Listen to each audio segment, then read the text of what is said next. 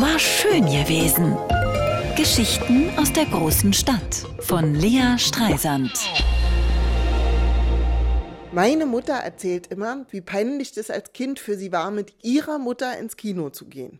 Mütterchen war ja Regieassistentin am Deutschen Theater und kannte jeden Schauspieler der Republik. Und wenn denn so ein Defa-Märchenfilm mit Otto Mellis in der Hauptrolle lief, dann rief Mütterchen durch den ganzen Kinosaal, ach der Otsch, was haben sie denn dem da angetütert? Und meine arme Mutter hat sich in Grund und Boden geschämt. Ich gehe jetzt mit meinem Sohn am Wochenende häufig in die Bibliothek. Das ist so viel cooler als früher. Man darf so viele Bücher und CDs ausleihen, wie man tragen kann. Und es gibt einen Indoor-Spielplatz.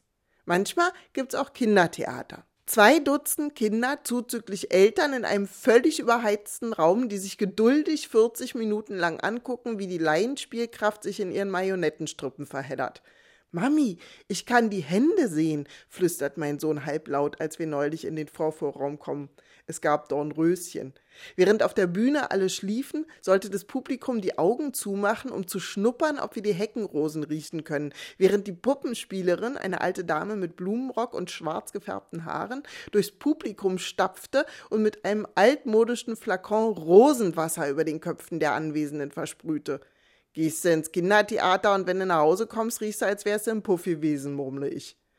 Ein Vater neben mir guckt amüsiert. Entschuldigung, murmle ich und versuche nicht zu lachen. Was ist denn, Mami? fragt mein Sohn streng. Nix, Schätzchen, murmle ich. Willst du nicht mal zu den anderen Kindern nach vorne gehen? Mm, mm, er schüttelt entschieden den Kopf. Mein Sohn ist extrem schüchtern. Außer er kennt sich aus, dann ist er der große Zampano. Ey, Knalltüte, hör auf, fremden Vätern auf den Arsch zu hauen, musste ich gestern wieder durch die Kita brüllen. Hat natürlich gar nichts geholfen. Bei Dornröschen sind mittlerweile alle wieder aufgewacht. Die Puppenspielerin hat sich aus den Strüppen befreit. Jetzt kommt gleich meine Lieblingsstelle. Und die Pferde im Hof standen auf und rüttelten sich, die Jagdhunde sprangen und wedelten, die Tauben auf dem Dache zogen das Köpfchen unterm Flügel hervor, sahen umher und flogen ins Feld, die Fliegen an den Wänden krochen weiter, das Feuer in der Küche erhob sich, flackerte und kochte das Essen, der Braten fing wieder an zu brutzeln, und der Koch gab dem Jungen eine Ohrfeige, dass er schrie, und die Magd rupfte das Huhn fertig.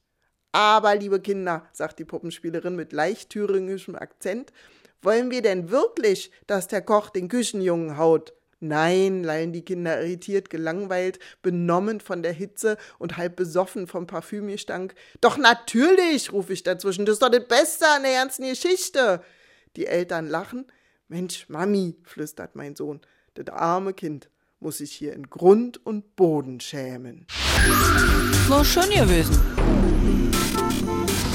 Geschichten aus der großen Stadt von Lea Streisand. Immer montags neu im schönen Morgen und mit Flake von Rammstein live am 17. Februar in der Stadthalle Cottbus.